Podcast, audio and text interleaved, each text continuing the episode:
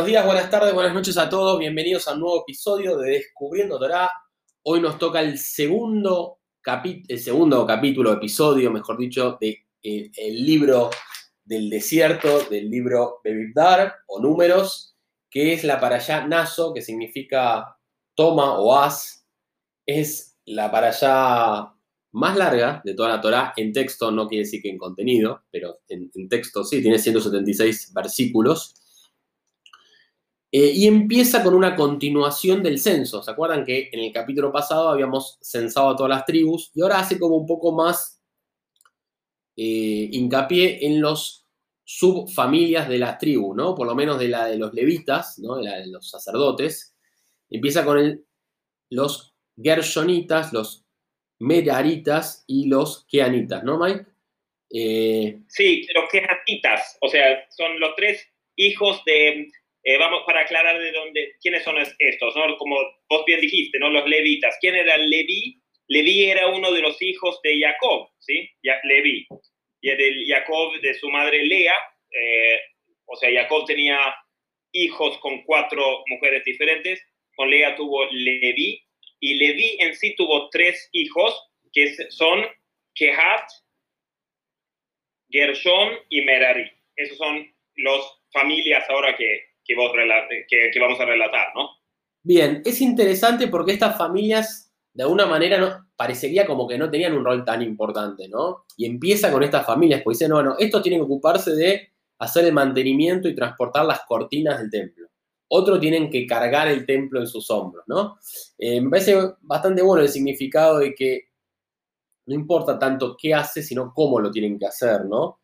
Eh, y, y, de alguna manera darle un rol protagónico a todas las actividades eh, en la vida, ¿no? ¿no? es que hay actividades superiores, actividades inferiores, hasta dentro de los eh, levitas, ¿no? Con lo cual los contaban los que estaban entre 30 y 50 años, que eran los que tenían la capacidad de, hacer estos trabajos, por lo que dice. En total eran de los Gershonitas 2630, pero en total entre estas tres eh, subtribus eran 8580. ¿sí? bueno, empieza a hablar mucho de eh, primero la purificación del campamento, ¿no? Que hay que purificarlo. Antes, de abandonar los, estos tres hijos de, de Leví, eh, podemos solamente eh, compartir una breve reflexión sobre, sobre ellos. Una es que cada nombre de, de ellos tiene un significado y una representación, como tantas cosas en la Torah. Entonces, Kehat Kehat eh, era en la familia de la cual vino Moshe y Aarón, ¿sí? Porque de, Kehat era hijo de Levi, como dijimos, pero hijo de Kehat era Amram, y Amram era el padre de eh, Moshe, Aarón y Miriam, ¿sí?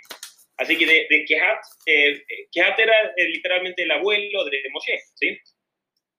Después tenemos, Kehat se vincula, o sea, asemeja con la palabra Vayakel, que significa congregar o unir o sumar, ¿sí? Después tenemos Gershon, se, por un lado se vincula con la palabra Ger, que significa extranjero o forastero, eh, o también converso en el judaísmo se llama Ger, un, extranjero, ¿sí? Pero también se vincula con la palabra Gerusha, que significa separar o divorciar, ¿sí? Y después tenemos Merari, que se vincula con la palabra maror, que lo conocemos del ser de pesa, que significa amargo, amargura, ¿sí? Entonces, esos tres significados, que, o sea, congregar, quejar, amargura de Merari y eh, divorciar o separar de Gershon, podemos así ver, como vos dijiste, las diferentes tareas que tenían. ¿Tenía algo que ver con cómo se llaman? Y ahí vemos que eh, generalmente en el judaísmo siempre se prefiere primero separarse de lo malo y después empezar a hacer lo bueno, porque si no se puede mezclar lo malo con lo bueno de la manera mejor, primero separar algunas cosas para después eh, empezar a accionar, ¿no?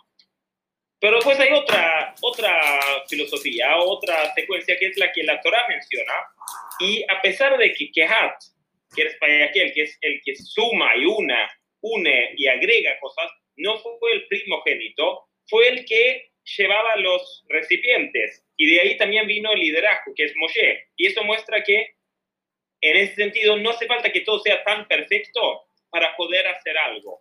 O sea, Keat fue el que tuvo la tarea más importante y de ahí salió el liderazgo. O sea, es decir, a, suma, hace cosas antes de separarse tanto de, cualquier cosa para no poder hacer nada, ¿no? Como eso sería una explicación de la secuencia de las tareas combinado con, con los nombres de, estos hijos de, de Levi. Pero ahora seguimos.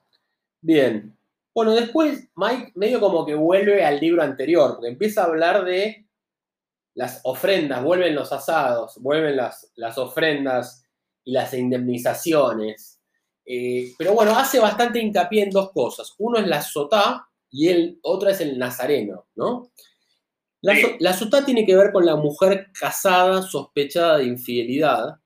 De alguna manera el esposo sospecha, si se confirma la infidelidad lo paga con su vida y con la de su concubino, de alguna manera con el que la engañó. Si no se sospecha, no pasa nada. ¿sí? Y después el nazareno, de alguna manera, es la persona que estuvo en un descontrol en su vida y de golpe quiere, de alguna manera, equilibrarse y pasa a la abstinencia, ¿no? Pasa como a cuidarse mucho, no tomar alcohol. Eh, entonces, bueno, algunos dicen que hay una relación de que estas dos cosas vienen una después de la otra, ¿no? Como que parecería como que si tomas alcohol es más probable que te descontroles y que puedas ir hacia la infidelidad o tentarte, ¿no? Y también al revés, algunos dicen que si vos ves infidelidad, el hecho de verlo, no habla bastante de la visión que gobierna las acciones, puede tentarte para hacerlo, con lo cual es mejor ni verlo, ¿no? Eh, el judaísmo habla mucho de eso, ¿no? De, del cuidado de los ojos, ¿no? Eh, el ambiente en el cual uno se mueve, ¿no? Sí, sí, eh, es interesante, el ambiente tóxico a veces, sí. tanto se habla en la modernidad, ¿no? Eh, bueno, bueno, hay algunos nazarenos, ¿no? Se llaman así, yo no sabía, esa palabra a mí me sonaba mucho, Mike, nazareno, ¿viste? Es como un... Pero yo no sabía que era la persona que hacía esto, ¿no? ¿Vos sabías eso? El, el Nazir, bueno, hay, hay, un Nazir muy famoso en la Biblia, que vos seguramente lo, lo conoces, pero de hecho es... Eh, la Haftarah de esta para allá habla de este Nazir, de este nazareo. Eh, ¿Sabes cómo quién era? ¿Tenés una idea? ¿Alguien que sí, leí, leí, leí. A ver, no, no digas que leíste. A ver quién es. No, no voy a mentirte, Mike. No voy a mentirte. Sansón, ¿no? Sí, sí. El famoso Simpson, que digamos eh, justo eh, un poquito vinculado con la actualidad también con la guerra de los filisteos, que, que son los cuyos ancestros son descendientes son los palestinos, así que ahí tenemos una, una situación, eh, parece eterna. Él es el que luchó contra todos, ese Sansón, que luchaba contra todos, ese gigante, ¿no? Es ese. Bueno, si, si, querés, rápido, rápido, una, una breve resumen de, de, quién era Shimshon, el famoso, famoso Nazir de, de, de, Israel, y el prototipo y el, el, arquetipo, tal vez, ¿no? El, el Shimshon era eh, primero sus padres eran estériles, no podían tener hijos. ¿Y qué pasó? Eh, dijeron, eh, no tomes vino, no, o sea, haces todo este promesa de, de, vas a tener un, un hijo que tiene que dar, esa promesa no puede cortarse su cabello, etc. Y él fue dona, o sea, dotado con una fuerza física muy, muy fuerte, ¿sí? y eh, tuvo, digamos, el, el, poder físico de poder eh, eh, golpear a muchos de los enemigos de Israel. Esto es en el libro de Shoftim, que es el que sigue después de Yoshua en la Biblia, ¿sí? cuando estaban por entrar y conquistando la, la, la tierra. Y después, pero como algunos, cayó por una mujer seductora que lo sedujo, que era una filistea que se llamaba Delilah. Hay una famosa canción de Tom Jones de Delilah. Tal vez la, la, conoces. Sé que sí, eh, si no eh, y bueno, esta Delilah lo sedujo eh, y él al final reveló la fuente de su fortaleza, que era su cabello, y ella así lo cortó el cabello y ahí Simpson, pobre, perdió su, su, fuerza física y lo captaron y fue muy triste, pero luego una vez más antes de morir volvió a tenerla y ahí hizo una, una, una cosa muy majestuosa y muy espectacular eh, Simpson y, rompió un edificio entero. y bueno, esa es la, famosa historia del, del, Nazir Simpson. Pero bueno, ahora, ahora seguimos. ¿Pero por qué era un Nazir el que había hecho antes? ¿Había emborrachado mucho? ¿Había estado con mujeres? ¿Qué, qué? No, no, de hecho él fue como sus padres eran, o sea, tenían eh, esterilidad, no podían tener hijos y fue prometido un hijo que iba a ser muy especial y, le, pidieron, digamos, los mensajeros que eh, comunicaron que iban a poder tener un hijo, eh, pidieron que, que, toman esa promesa de, de ser un nacido. Eh, Simpson. O sea, desde su nacimiento era destinado. Ah, tal vez que había hecho un descontrol antes, era un así raro, por ahí dice que está bien, lamentablemente después se hizo el descontrol cuando, cuando cayó con esta Delilah, eh, la, que lo sedujo. Pero así fue, bueno. Bueno. Bueno, muy bueno, Mike. Eh, y después empieza a haber una ofrenda de cada tribu, ¿no? Una tribu por día eh, cada tribu hace la misma ofrenda, lo cual también es medio llamativo. O sea, repite la Torá, la misma ofrenda todas las veces, un poco de nuevo dándole hincapié a que no importa tanto el qué, sino el cómo, ¿no? Porque si no podría haber celos entre todos querían ofrendar más, pero bueno, todos ofrendaban lo mismo, estaban tranquilos, no pasaba nada. Eh, y ahí también aparece lo que se llama una bendición muy importante que le dice a Shem, a Moshe, que le diga a Aarón para que bendiga siempre a los israelitas y que se siga haciendo hoy en día, ¿no? Es una bendición muy linda. La voy a leer textualmente. Dice que Hashem bendiga eh, tu salud y patrimonio y te proteja, ¿no? Eso lo de tu salud y patrimonio no lo dice, pero se sobreentiende. Es que Hashem bendiga y te proteja. Que Hashem haga resplandecer su semblante para ti y te dé gracia. Y que Hashem levante su rostro sobre ti y que te conceda paz. ¿no? una belleza. Me gusta, pues es muy concreta, no es que vuela tanto, ¿no? Es como dice, es bastante directa, te dice. Que Hashem te cuide tu salud y tu patrimonio y que te proteja. Es como medio. Es como. Como te va a dar esto, pero ojo que te tiene que proteger, o sea, no te descuides, ¿no? Como da la sensación. Eh, y, también, también el paralelismo ahí con lo que mencionas es, todos sabemos de, de, gente ¿no? que, que, tal vez tienen poco, pero saben disfrutar lo que tiene y tienen máximo provecho de lo que tiene. O al revés, hay gente que tiene mucho en lo contable superficialmente, pero no lo disfruta. Y no lo... Entonces esto es eh, que te conceda paz, es como que tener paz con lo que uno eh, tiene, como que esa dimensión también es importante. Y, y el primero, llevareja, como que, que te bendiga, sea que sea generoso, y después, pero que sea también gracioso y después que que te principalmente que te dé paz, ¿no? Como que paz, sí, es como que te hace contrapié, dice, no, salud, pero protección. Eh, o salud y, patrimonio, pero protección. Después, sabiduría, pero con gracia. Como sabiduría sola no te sirve, porque no vas a poder transmitir. Y después te dice compasión y paz, ¿no? Es como que te, son lindos conceptos que, me completito, muy lindo, muy, muy lindo. De hecho, lo leemos todas las mañanas en el, eh, en, el Sidur eh, y también antes de dormir de noche. Así que, y también es una, una eh, bendición que fue exportada a muchas otras civilizaciones. De hecho, eh, sé que en el cristianismo también traducido lo, lo, usan mucho y, y, también nosotros antes de Shabbat también al bendecir los hijos también se, se, se, proclama esta bendición.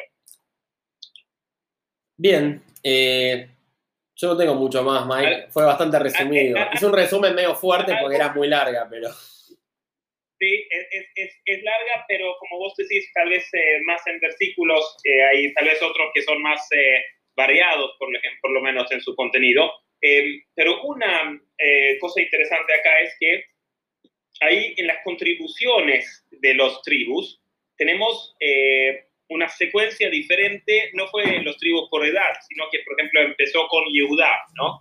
Eh, y después Isahar, y después Zebulún, y así en más, ¿sí? Y en el primero de Nisan se lee siempre, eh, digamos, esta, es, se lee un, un, un tribu por día. Y es llamativo, sabemos que los tribus eran 12 y los meses por año son 12, y el primero de Nisan es el primer día del, del año. ¿sí? Eh, porque es el primer mes, ¿sí? O sea, no, no a confundir con Rosh Hashanah.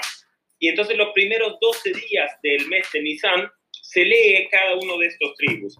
Y ahí tenemos algo interesante que en la, que en el, la Kabbalah y en algunas otras fuentes se sabe que cada mes así es asociado con un tribu.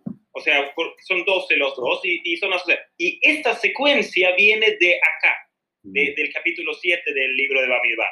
O sea, esa secuencia de que Nisan es Yehudá, Isahar es Iyar, eh, Sivan, el mes de Sivan, el tercer mes, es Zebulón y así, porque fue la secuencia que contribuyeron ahí en el, eh, contribuyeron en, el, eh, en la inauguración del, del, del Mishkan. Y, y, últimamente también podemos mencionar que el capítulo 7 empieza con la palabra Vallejí, y tal vez escuchaste alguna vez que cuando en la palabra, eh, ¿qué significa y fue, no? Pero cuando la Torah lo menciona de esa manera, Vallejí, eh, dice que es algo negativo que va a pasar. Eh, es como una advertencia, dicen los sabios. Pero acá lo que pasó fue solamente que se terminó las contribuciones y se terminó hacer el Mishkan. Y no hay nada negativo en eso, se supone, ¿no?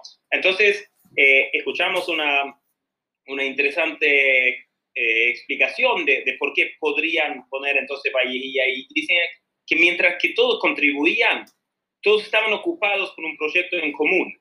Entonces ahí no había tanto diferencia porque estaban, tenían proyecto. Tenían proyecto.